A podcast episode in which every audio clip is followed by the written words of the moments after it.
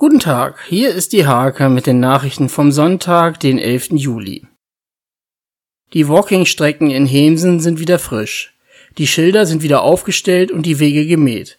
Sie sind Bestandteile eines kreisweiten Walking-Netzes.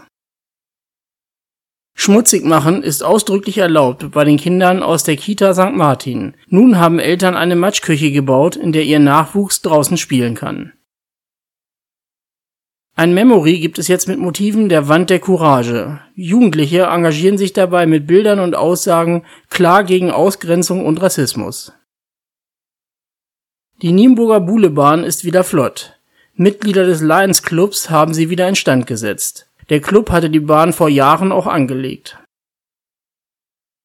Nach der Erstauflage des Kultursonntags plant die Stadt Nienburg die nächste Ausgabe. Es gibt Theater, Varieté und Musik für Erwachsene und Kinder. Diese und viele weitere Themen lest ihr in der Hake vom 11. Juli oder auf www.diehake.de.